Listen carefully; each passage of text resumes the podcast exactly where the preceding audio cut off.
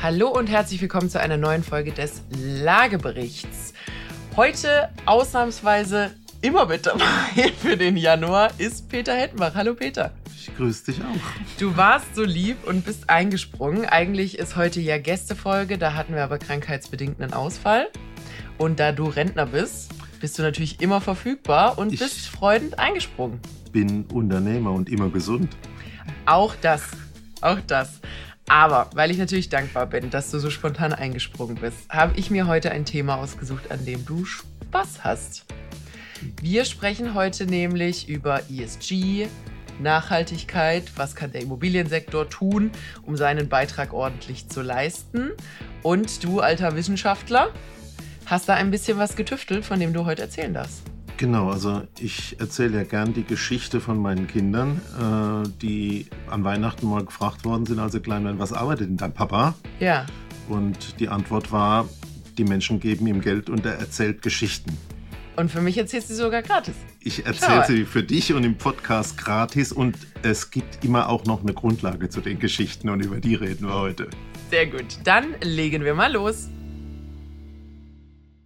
So, worüber wir ja gar nicht so oft reden hier, ist, äh, was du und ich eigentlich beruflich machen. So. Hauptberuflich. Haupt, hauptberuflich. Äh, wir haben ja viele Dinge. Ich glaube, wir haben immer mal wieder erwähnt, dass wir Vorträge halten. Äh, ich halte heute meine erste Vorlesung. Ich bin Dozentin. Gucken wir mal. Jetzt darf ich auch endlich mal sagen, alles ist klausurrelevant. Ähm, nee, aber das, das haben wir. Aber wir sind ja eigentlich, äh, du Gründer, ich inzwischen Geschäftsführerin des IIB-Institut, des Instituts für innovatives Bauen.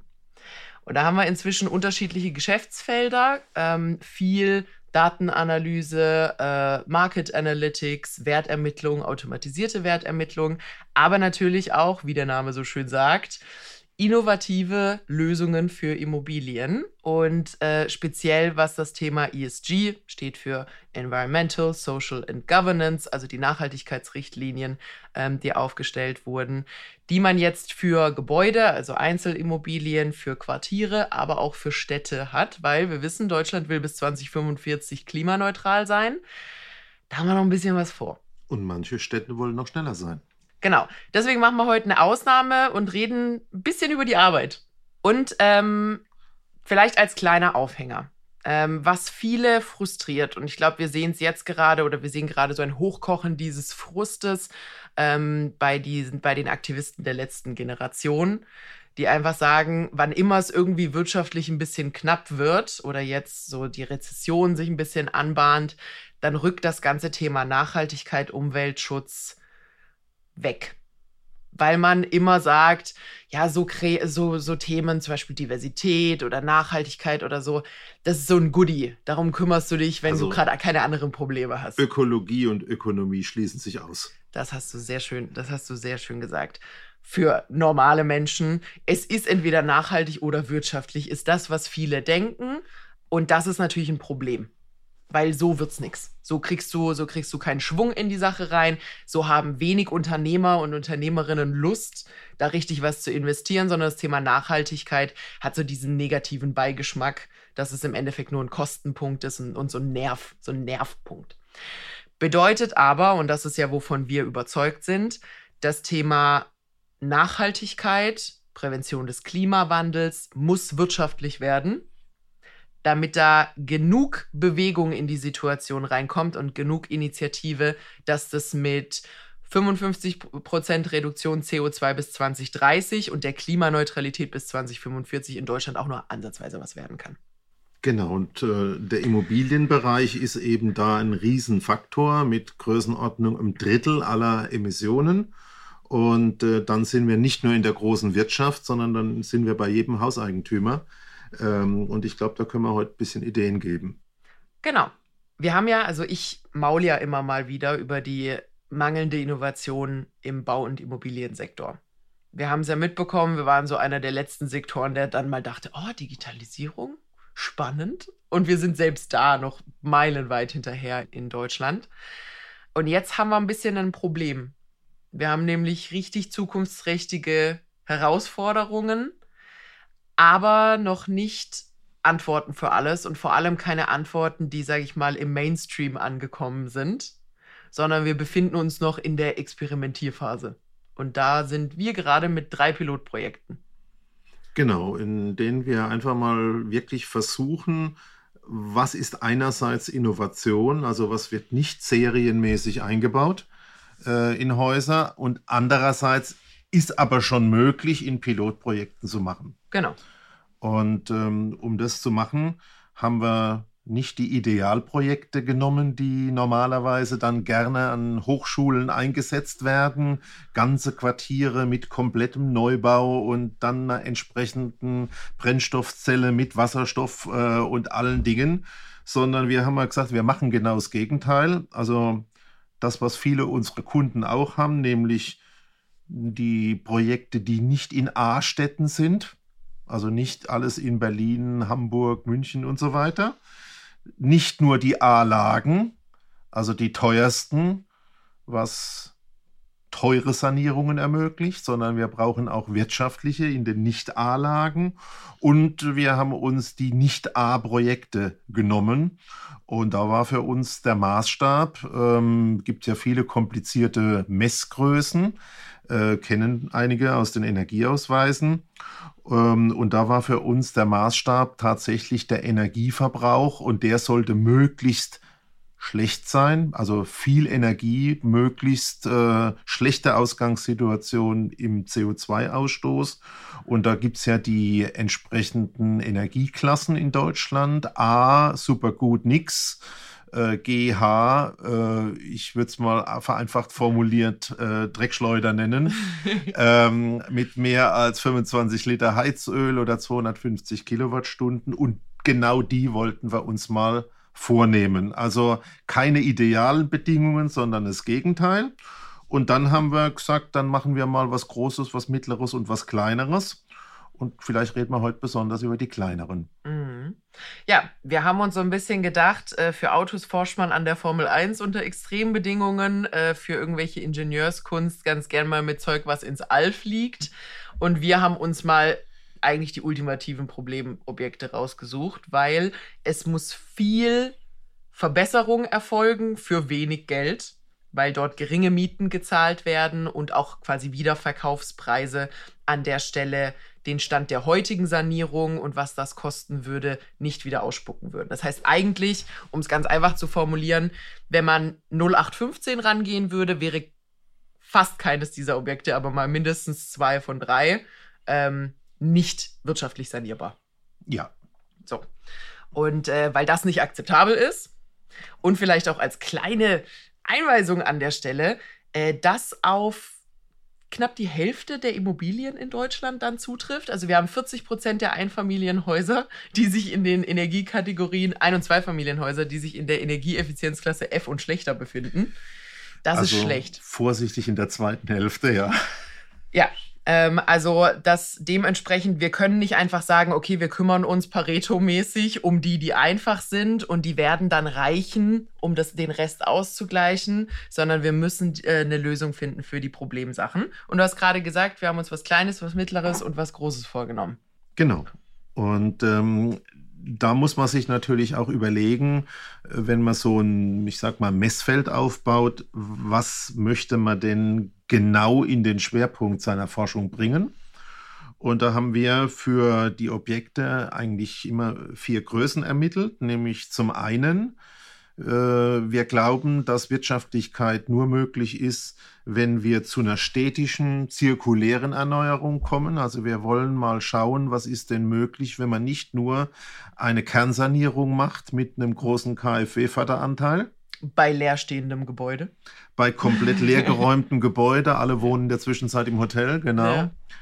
Das ist mal ein wichtiger Punkt. Mhm da muss man sich überlegen, wie funktionieren neue Heizsysteme, wie werden Dämmsysteme in Zukunft ausgerichtet ähm, sein. Also Forschungsschwerpunkt 1. Ähm, Punkt 2, du hast ja gesagt, also wir arbeiten daran, dass Ökologie und Ökonomie sich nicht als Gegenpole ausschließen. Mhm. Und da ist für uns der einfache Ansatz, der gilt auch für jeden unserer Zuhörer oder Immobilieneigentümer, wie sieht es denn, wenn wir Cashflow haben wollen, mit den Einnahmen aus? Und gibt es vielleicht bei Immobilien auch bei Eigenheimen zusätzliche Einnahmen, also dass man nicht nur Miete hat. Wir denken jetzt mal in der Folge ganz bestimmt an das Thema Stromerzeugung durch beispielsweise Photovoltaikanlagen. Mhm. Da kann man ja zusätzlichen Ertrag generieren so dass man vielleicht auch mal später sagen kann, in mittleren und großen Objekten wird die Wirtschaftlichkeit nicht nur durch die Miete hergestellt, sondern einfach durch zusätzliche Einkommensströme. Mhm. Forschungsfeld 2. Dann, äh, wenn man das machen möchte, äh, stellt sich mal bitte jeder Eigentümer vor, sein Eigenheim mit einer PV-Anlage und jetzt möchte er nicht nur mit der offiziellen Einspeisegebühr den Strom dem öffentlichen Netz zur Verfügung stellen, sondern möchte den Ertrag wirklich auch optimieren, den Strom für sich und vielleicht auch seine Mieter nutzen. Dann sind wir in diesem großen dritten Feld, da ist ganz viel Vertragliches notwendig. Wie wird das mit dem Thema Strom gemacht? Wie wird das mit Nebenkostenabrechnungen gemacht und so weiter? Und, und das finde ich äh, ein ganz wichtiger Aspekt, den wir uns auch an dem äh, der Stelle vorknüpfen. Wie entwickelt sich denn die Wertentwicklung von Immobilien und die Wertermittlung? Mhm. Und der vierte Punkt ist natürlich, wir müssen uns überlegen, ähm, wie messen wir denn das Ganze? Du kennst die Geschichte von meinem Physiklehrer mit dem Thema Messen, Zählen und Wiegen. Aha. Und ähm, da haben wir uns natürlich erstmal damit beschäftigt, wie kriegen wir Energieverbrauch normiert. Also die eine rechne in Liter Heizöl und die andere in Kubikmeter Gas und die dritte in Kilowattstunden Strom. Dann muss man vernünftige Messeinheiten machen. Wie kriegt man es denn tatsächlich raus, was verbraucht wird heute zum Stand Null und ähm, wie ist der Fortschritt? Und ähm, wir brauchen natürlich auch insgesamt ein Monitoring-System, wie wir schauen, wie kommen wir dahin. Und ein großes Problem beispielsweise sind da die Energieausweise. Da gibt es dieses Thema Ertrag, Bedarfs. Bedarfs- und Verbrauchsausweise. Bedarf nützt uns nichts. Und das zweite große Thema ist, die, C äh, die Energieausweise machen ja nicht unbedingt eine Aussage zum CO2. Und das sind die vier Felder. Also ich fasse mal zusammen, zirkulär erneuern, mehr Einnahmen erzeugen, wie kann man das Ganze vertraglich organisieren und wie funktioniert die Wertermittlung dann in Zukunft und der vierte Punkt, wie messen wir das Ganze. So, mit was willst du anfangen? Zirkulär erneuern. Also, ähm, Oder willst du deine Projekte vorstellen? Nee, ich würde zum Schluss auf die Projekte gehen. Okay. Ähm, aber natürlich bei dem zirkulären Erneuern, wenn du dir das heute vorstellst, ich habe es ja grob schon angesprochen, Haus leer ziehen, alles raus und dann komplett alles neu rein. Also eine riesige Summe auch zu einem Zeitpunkt X investieren. Richtig. Mhm. Äh, und das alles in Zeiten von knappen Materialien, unterbrochenen Lieferketten, nicht vorhandenen Handwerkern und alles, was es da gibt. Und da wäre natürlich der Gedanke, wir machen das, was wirklich Kreislaufwirtschaft heißt. Wir machen eine zirkuläre Erneuerung. Ich gehe mal auf die Menschen, die ein Miethaus haben. Etwa 10 Prozent der Mieter ziehen um statistisch im Jahr. Das heißt also, wenn man das machen würde, könnte man auch sagen, in äh, entsprechend zehn Jahren hat man einmal neue Mieter im Haus. Das ist zwar jetzt ein bisschen statistische Mittelwertbetrachtung, aber dann könnte man ein Konzept entwerfen, nicht in einem Jahr das zu machen, sondern in zehn Jahren zu machen. Und da braucht man die entsprechenden Materialien und technischen Lösungen dazu. Mhm.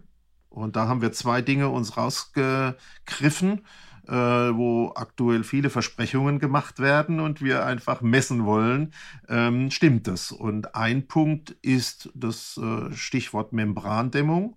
Also ein ganz neuer Ansatz, nicht nur mit Wärmedämmverbundsystemen zu arbeiten, wo, ich sag mal, die Wand aufgedoppelt wird und immer mehr und immer mehr drauf äh, an Wärmedämmung kommt, außen und manchmal auch innen.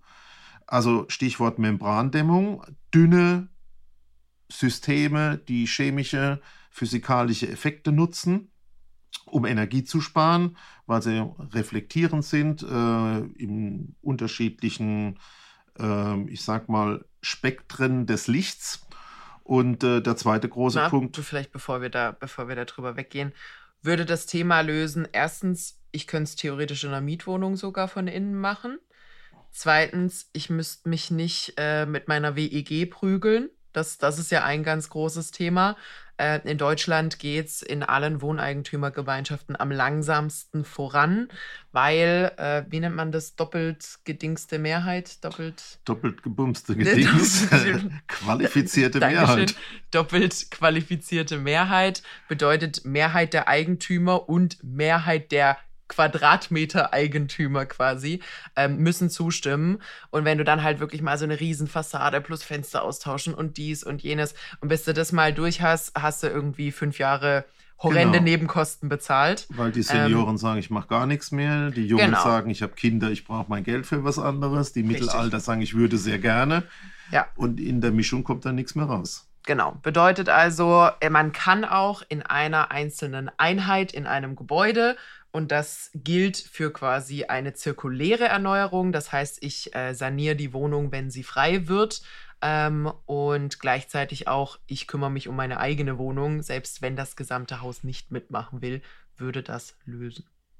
Genau, also das ist ein wichtiger Punkt. Start unseres Messens ist der 1. Januar diesen Jahres. Mhm. Also wir versuchen so schnell wie möglich da dran zu gehen und auch wirklich so schnell wie möglich Jahre voll zu kriegen. Wäre eine tolle Geschichte. Es gibt erste Produkte. Wir haben zwei unterschiedliche im Einsatz und schauen mal, wo wir nach dem ersten Winter stehen. Ja. Muss man aber sagen, nichts davon aktuell ähm, aktiv gefördert oder sonst irgendwas. Deswegen also experimentell. Wir sind im Innovationsbereich. Genau. Und ähnlich ist es beim zweiten großen Thema äh, um deine Idee aufzugreifen. Du hast ein großes Haus, musst Heizung sanieren. Es gibt ja sogar noch viele Objekte, die kann man sich kaum mehr vorstellen, die noch keine Heizung haben. Oder so ganz blöde Etagenheizsysteme und so. Ja. Oder solche Dinge. Ja. Und ähm, wie macht man das? Und äh, da war ja eine Idee immer, ich mache das mit Strom. Und das hatte natürlich große Probleme. Also Strom war sehr teuer. Die Kilowattstunde Strom hat viel, viel mehr gekostet wie Gas oder wie Öl. Die guten alten Zeiten, hä? Die guten alten ja. Zeiten. Ähm, der zweite große Punkt ist natürlich, ähm, wenn du eine Heizung nur mit Strom machst, viele kennen wahrscheinlich noch die Nachtspeicheröfen, mhm. ähm, dann war das Thema, es hat doch nicht richtig funktioniert und die Kilowattstunde war dann doch noch so teuer. Ja. Und jetzt gibt es eben neue Situationen, die in der Verbindung mit selbst erzeugtem Strom durch eine Photovoltaikanlage mhm. entsprechend die Möglichkeit geben, seinen eigenen Strom zu nutzen und weil mittlerweile das Thema Strahlungsheizung, also ein Flächenheizkörper, der in die Fläche strahlt, vorangeschritten ist, angeblich vorangeschritten ist, in dem Paket zu einem Wirkungsgrad führt, der doppelt bis dreimal so hoch ist wie bisher bei einer Stromheizung.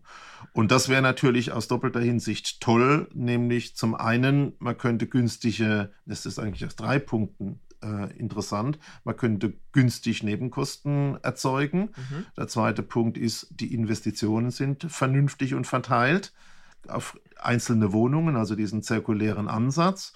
Auf möglichst bestehender Infrastruktur. Und das, das ist der dritte Punkt. Ähm, und bisher, äh, viele kriegen das ja mit, ein Stromnetz hat das Problem, wenn alle gleichzeitig heizen, alle gleichzeitig Elektroauto entsprechend tanken und alle zur gleichen Zeit mit dem Durchlauferhitzer mit Strom duschen, dann gibt es den Blackout-Effekt oder zumindest die Blackout-Angst. Und da man jetzt, wenn dieser Wirkungsgrad wirklich beim doppelten äh, bis dreifachen liegt, ähm, entsprechend kleinere Kilowattstundenbedarfe hat, mhm. ähm, könnte das ein Lösungsansatz sein, ähm, der auf diesem Weg zu CO2-Neutralität zu kommen, ein sehr wichtiger Baustein ist. Also diese beiden Punkte, Membrandämmungen und Strahlungsheizungen, stehen bei der Technik im Vordergrund bei uns. Zusammen mit ein bisschen neue Steuerungstechniken. Wir wissen, Verbraucher äh, sind äh, der, der, der, Mieter, der Verbrauch äh, hängt sehr stark vom Mieter ab. Also da gucken wir auch noch ein bisschen. Erziehungsmaßnahmen quasi. Hast du gesagt. nee, aber das ist, das ist ein, ein, ein wichtiger Punkt. Ähm, du hast vorhin das Thema Bedarfsausweis und Verbrauchsausweis auch nochmal angesprochen. Neuere Untersuchungen weisen darauf hin, ähm, dass Bedarfsausweis und tatsächlicher Verbrauch teilweise sehr weit auseinanderschreiten können, je nachdem, wer dieses Objekt wie bewohnt. Das heißt, da muss man dann auch, also wir bewegen uns in Zeiten von Smart Home, äh, auch einfach mal sagen, meinem Auto sage ich auch nicht immer ganz genau, also hier links jetzt bitte mit 30 Grad aus der Düse und da vorne dann bitte mit 17 und da hinten dies, sondern ich sage halt mal bitte mein Auto auf eine angenehme Temperatur für mich. Und das wäre dann ja grundsätzlich auch sinnvoll, wenn man Gebäude ähnlich steuern würde, wie man das zum Beispiel aus Büros und ähnlich kennt, ähm, dass man das bei Wohnungen äh, auch grob in die Richtung optimieren könnte. Okay. Das ist eigentlich so mal zusammengefasst äh, Punkt 1. Punkt 1, Materialforschung quasi. Yes. So, und dann haben wir das Thema Wirtschaftlichkeit. Also vielleicht, um, um, um das mit dem Zirkulären auch nochmal zu ergänzen. Wir haben ja öfter darüber gesprochen, dass man Instandhaltungskosten in Höhe von 2% pro Jahr A absetzen darf, steuerlich B einplanen sollte. Ähm, und das ist ja auch das, was sehr viele Leute beschäftigen wird beim Thema Sanierung, wo jeder sagen wird, boah, da kommt an, auf einmal ein Riesenbatzen Geld auf mich zu, den habe ich nicht. Den habe ich nicht. Also ich kann weder meine Mieter rausschmeißen und sagen, kommt in sechs Monaten wieder, ähm, noch habe ich diese Summe jetzt gerade und kann mir den Mietausfall leisten. Wie soll ich das machen? Und diese, dieser Ansatz würde ja sowohl im besten Fall, wenn es funktioniert, ähm, ermöglichen, wir haben es vorhin angesprochen, zu sanieren, wenn es passt. Das heißt, ich gehe dann rein, ich nehme einen Monat oder zwei Monate im Mietausfall in Kauf, saniere das Ding und gebe es dann weiter. Ähm, aber ich habe vor allem eine Verteilung dieses Geldes.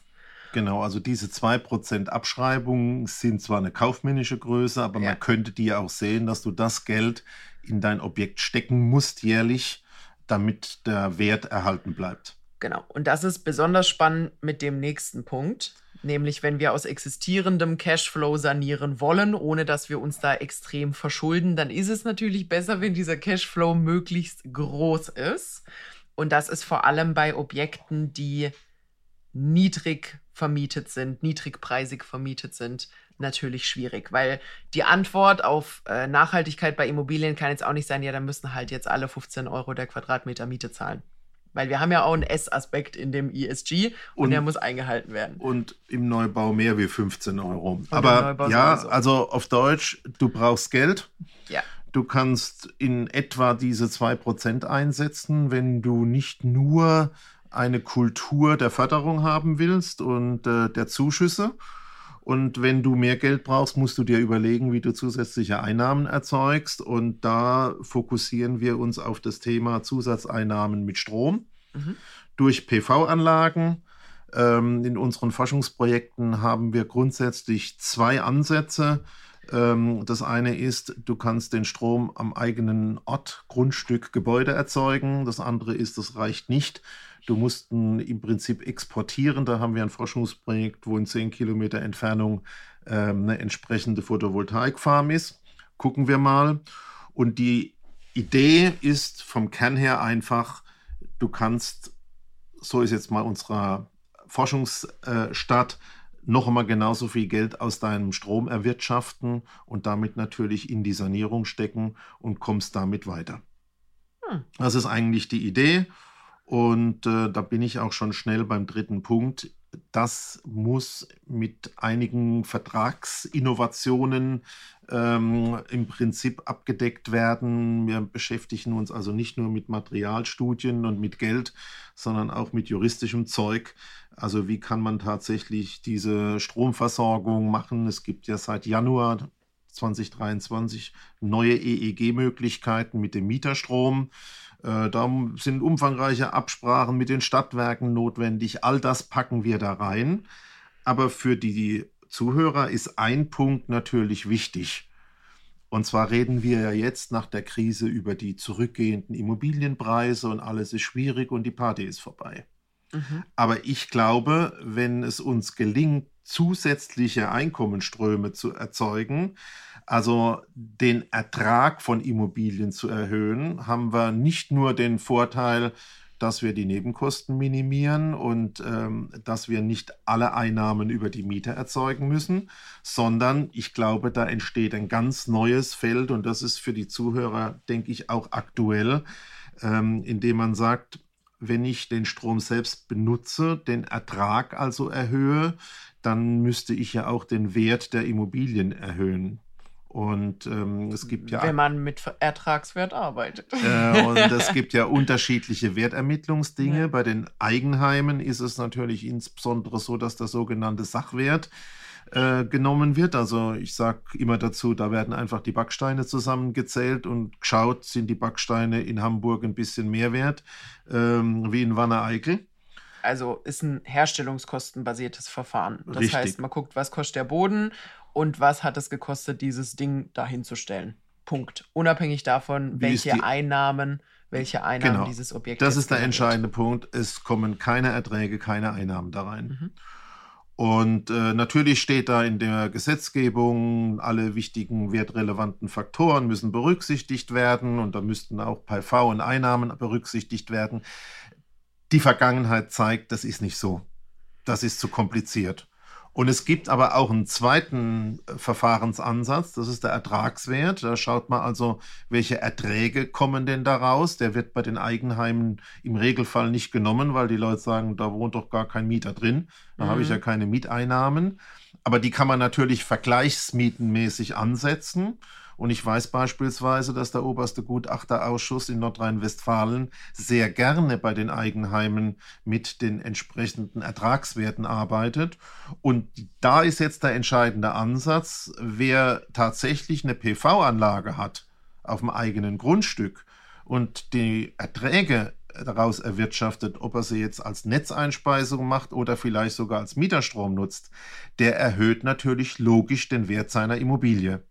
Und das ist, glaube ich, die neue Aussicht, die wir nicht nur für 23, sondern auch die Folgejahre haben, nämlich, dass man die Immobilien wertvoller machen kann aufgrund des Ertrags. Und das ist, glaube ich, eine gute Geschichte, äh, die entgegen dem steht, wie ja die Preise im Immobilienmarkt fallen. Also, ich komme zum Schluss, es kommt aufs Objekt an. Also Objekte wertvoller, wertvoller für potenziellen Wiederverkauf aber auch profitabler im Betrieb. Also es ist ja auch eine ganz operative Sache. Und ein dritter Punkt beim Thema eigenen Strom generieren.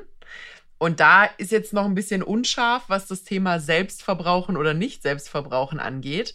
Aber es soll auch möglich sein, das positiv im äh, Energieausweis anrechnen zu lassen. Genau. Und da kommen wir ja bei solchen Problemkindern wie unseren Objekten, ähm, ist das ja sehr, sehr interessant, weil das Objekt ohne quasi ein Gegenrechnen auf eine 0 oder eine 50 oder eine 30 Kilowattstunden äh, Haus zu bekommen, ist nahezu unmöglich und wirtschaftlich schon gar nicht. Ähm, das heißt, das ist noch ein ganz, ganz wichtiger Punkt. Hör mal zu. Du kannst dein Haus auch im Energieausweis in, deiner, in seiner Klimabilanz verbessern, indem du sauberen Strom erzeugst. Du musst nicht nur deinen Verbrauch optimieren. Genau, also Stichwort bitte in Zukunft Ertragswert äh, näher anschauen. Ja. Und was glaube ich dann auch, das ist die Schlussgeschichte, sehr spannend wird, wenn du natürlich so ein in Richtung CO2-neutral und Energieeffizienz entwickeltes Haus hast, dann ist das Thema Kredit und Beleihbarkeit auch besser. Und damit wiederum das Thema Verkauf. Also ich glaube, da entsteht jetzt eine gute Möglichkeit in dieser Gesamtkombination. Mhm, und das wollen wir jetzt in drei verschiedenen Projekten an drei verschiedenen Orten machen. Äh, alle Projekte sind total unterschiedlich, bis auf einen Punkt. Alle sind Dreckschleudern und aktuell in der Energieeffizienzklasse G und H. Also vielleicht da für euch schnell, äh, ein Projekt ist ein Ein- bzw. Zweifamilienhaus. Das zweite Projekt ist ein Wohnblock, also eine, eine Reihe Reihenhäuser quasi. Und das dritte ist ein volles Quartier. Also äh, mehr als ein Block, sodass man da auch ein bisschen mehr Maßnahmen an der Stelle ergreifen kann, um da auch eine realistische, ein realistisches Ergebnis zu bekommen, was in welchem Maß eigentlich genau, oder Maßstab Alle Objekte ist. sind über 50 Jahre alt, also was in Deutschland ganz oft vorkommt, über die Hälfte ja. äh, vom ich glaub, Bestand. 70 Prozent hat Baujahr vor 1977, wo wir die ersten Umweltauflagen hatten. Ne? Genau, und ja. äh, da glaube ich äh, auch noch mit dem äh, Punkt, dass wir nicht in A-Städten, nicht in A-Lagen sind, nicht nur A-Objekte haben, ein Forschungsansatz, ein Feldversuch, der wirklich notwendig ist. Eine schnelle Frage noch zu dem Thema Mieterstrom und Co., beziehungsweise eigenen Strom erzeugen und ihn seinen Mietern anbieten. Mehr, mehr darf man ja häufig nicht. Äh, soll ja jetzt natürlich nicht dazu führen, dass ich sage, hör mal zu, Mieter, du nimmst jetzt meinen Strom und der kostet 10 Cent die Kilowattstunde mehr, als wenn du ihn aus dem Netz holen würdest. In der Regel ist es ja, wenn ich meinen eigenen Strom erzeuge und ich speise ein, ist es gleich irgendwo zwischen 8 und 10 Cent. Mach mal, 10, mach mal 10, ist es ein mach bisschen mal, drunter. Mach mal, mach mal 10, 10 Cent. Ähm, und ich selbst zahle, glaube ich, aktuell so 45 Cent, wenn ich meinen Strom kaufe, bei wo auch immer ich meinen Strom gerade kaufe. Also wir haben jetzt Anfang Januar. Wer sich ein bisschen mit Energiepreisen beschäftigt, sieht, das Gas ist zum Preisniveau unter dem Start des Ukraine-Kriegs. Also ja. vielleicht gibt es ja auch mal wieder Preisanpassungen nach unten. Vor der ganzen Geschichte hatten wir so 30, 35 Cent. Ich wollte gerade sagen, die Rechengröße war 35 Cent Jetzt die Kilowattstunde. Haben wir 45, 50 Cent. Dazwischen ja. wird sich bewegen. Und das ist Bin natürlich schon interessant. Ich wollte gerade sagen, ist ja auch für mich als Mieter, also es ist möglich für meinen Vermieter profitabel zu agieren und zu sagen, ich speise nicht ein, ich gebe es ich geb's meinen Leuten. Und die haben auch einen Benefit, weil es ist immer noch günstiger, als es quasi von Dritten einzukaufen. Ganz genau. Und da muss man dann wirklich ins Detail gehen. Das können wir vielleicht meinen eigenen äh, ja. äh, Podcast machen. Äh, aber wenn man eben die PV-Anlage auf dem eigenen Grundstück hat und keine Durchleitgebühren durch die ja. öffentlichen Netze macht, gibt es wiederum Optimierungsmöglichkeiten. Das schauen wir uns im Detail an. Ja. Ist aber, also du hast es vorhin schon angesprochen, das ganze Thema Mieterstrom und so ist juristisch nicht ganz ohne in Deutschland. Ja, ähm, also und gehört auch noch mal optimiert. Einfachster Punkt: äh, Mieter kann frei wählen. Äh, ja. Du baust jetzt alles zusammen, guckst und dann hast du zehn Mieter drin und keiner möchte. Ja. Äh, ich glaube, das ist allein schon ein Motor für die Eigentümer, einen günstigen Strompreis anzubieten. Aber es sind im Detail juristische Probleme. Ja, auch, auch solche Dinge wie Ausfallsicherheit. Was machst du, wenn deine PV keinen Strom liefert? Weil du bist ja dann der offizielle Stromlieferant. Deine, also das und ist schon. Das ist der Standardfall. Wir ja. erzeugen den Strom oder die Energie im Sommer und brauchen sie im Winter. Muss man genau. sich auch was überlegen. Genau. also da sind schon ein paar Wenns und Danns. Ähm, das muss also ausbaldowert werden. Da wird auch Deutschland noch ein bisschen nachziehen müssen. So, der dritte Punkt. Wir haben es gerade schon so ein bisschen angesprochen, das ganze Thema Wertermittlung, Vertragskonzepte. Das ist ja eigentlich jetzt ein Ergebnis von all den Punkten, die wir gerade besprochen haben. Nämlich, eins war jetzt Mieterstrom. Ähm, da muss es eigentlich einfachere Möglichkeiten geben, dass Leute Zugang dazu bekommen als Anbieter, wenn ich das machen möchte. Und andersrum vielleicht auch ähm, mal das Thema Warmmiete wieder ansprechen. Also wir haben jetzt gerade in Deutschland ja eine lange Zeit gehabt, wo Kaltmiete die Währung war. Das heißt, wenn ich bei ImmoScout gefiltert habe und so, ist eigentlich immer nach Kaltmiete gefiltert worden. Jetzt hat man schon gemerkt, das hat sich verändert. Da kommt jetzt Gesamtmiete ähm, mit, mit äh, den Nebenkosten mit drin. Ist jetzt wieder ein Thema, weil natürlich die Nebenkosten ein signifikanter Teil ähm, dieses, dieses Themas geworden sind.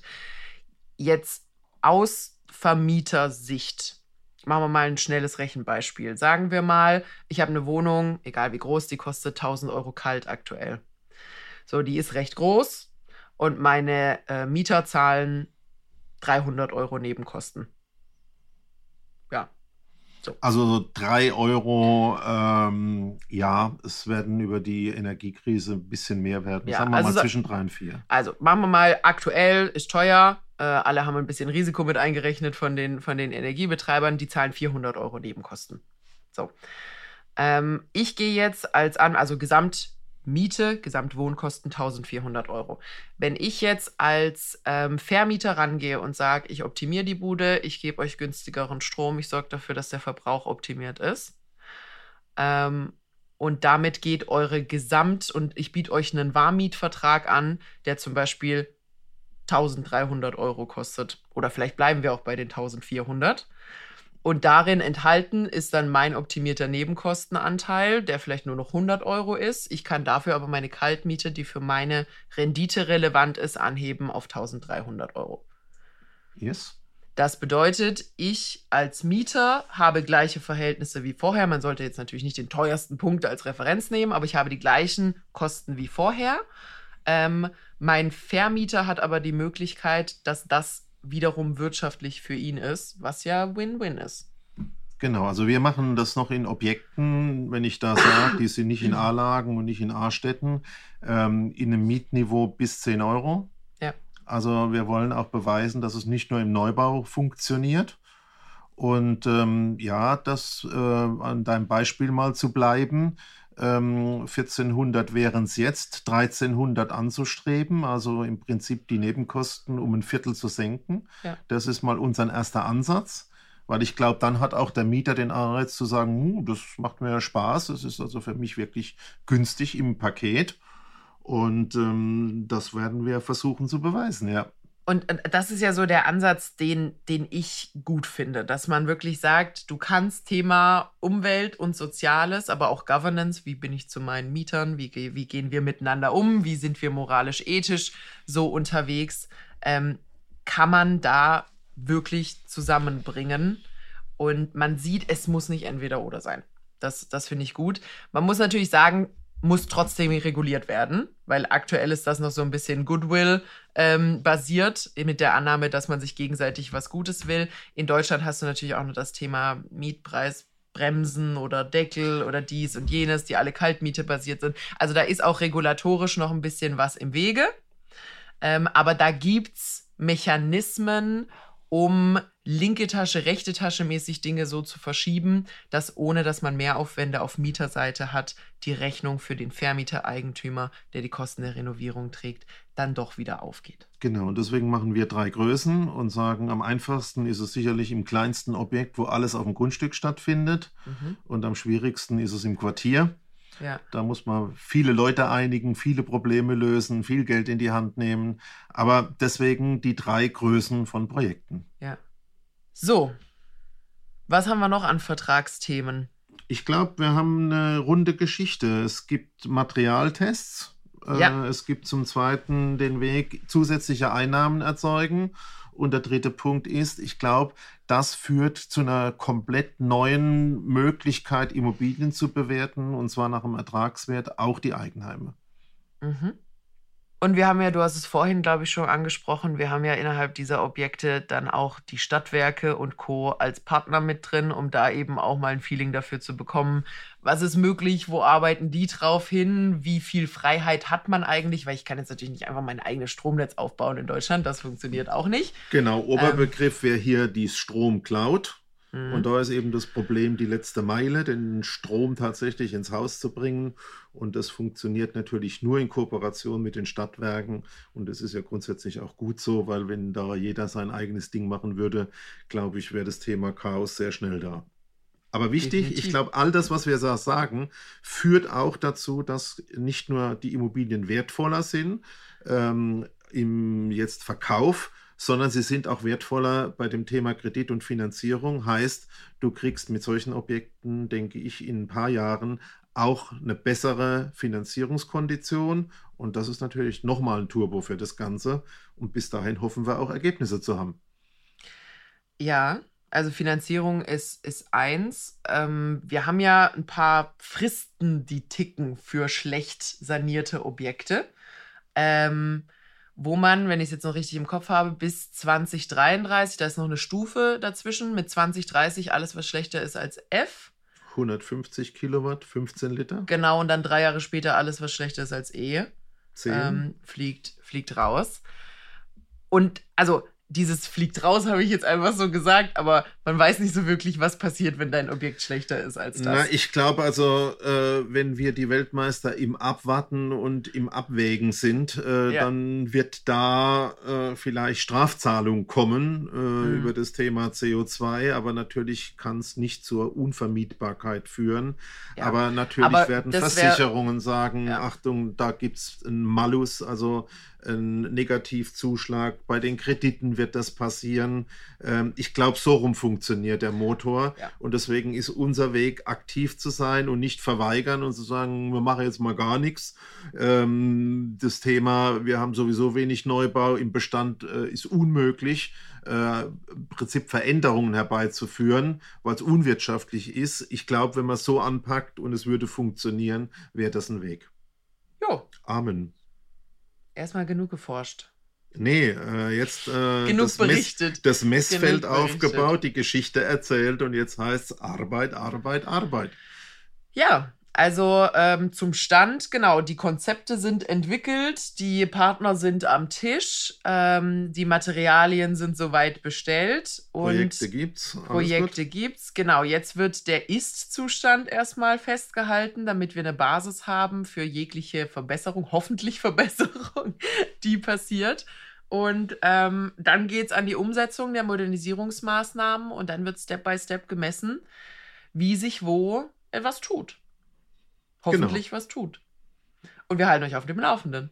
Und das darf ich jetzt alles tun, weil ich nicht mehr Geschäftsführer bin. Genau. Es ist geil, Rentner zu sein. also, ich hatte dich ja mehr beim Golf gesehen, ähm, aber dann machst halt das.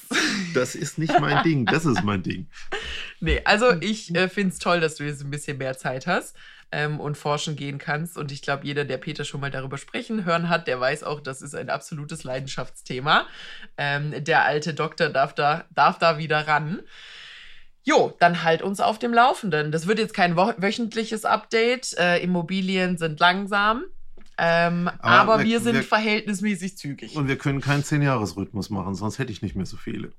Das ist richtig. Das ist richtig. Ich glaube, das wäre auch äh, mit den ganzen Klimazielen nicht unbedingt äh, wirksam, aber wir halten euch da auf, die, auf jeden Fall auf dem Laufenden, wie es da weitergeht. Damit ihr nicht experimentieren müsst und Geld versenken, weil wir versenken jetzt erstmal unser Geld. Genau. Hoffentlich nicht. Aber wir riskieren mal unser Geld, sagen wir mal so, wir auf die das. Ideen, die wir testen. Gut, wir halten euch auf dem Laufenden. Das war's mit der heutigen Folge. Der Januar ist schon wieder vorbei. Gefühlt haben wir euch gestern erst ein frohes Neues gewünscht. So schnell geht's. Aber wir danken euch vielmals, dass ihr auch den Januar mit uns mitgemacht habt. Ihr hört uns wie immer mittwochs. Und auf eine gute Zukunft mit Immobilien. Genau, bei RTL Plus und überall, wo es Podcasts gibt. Bis dann.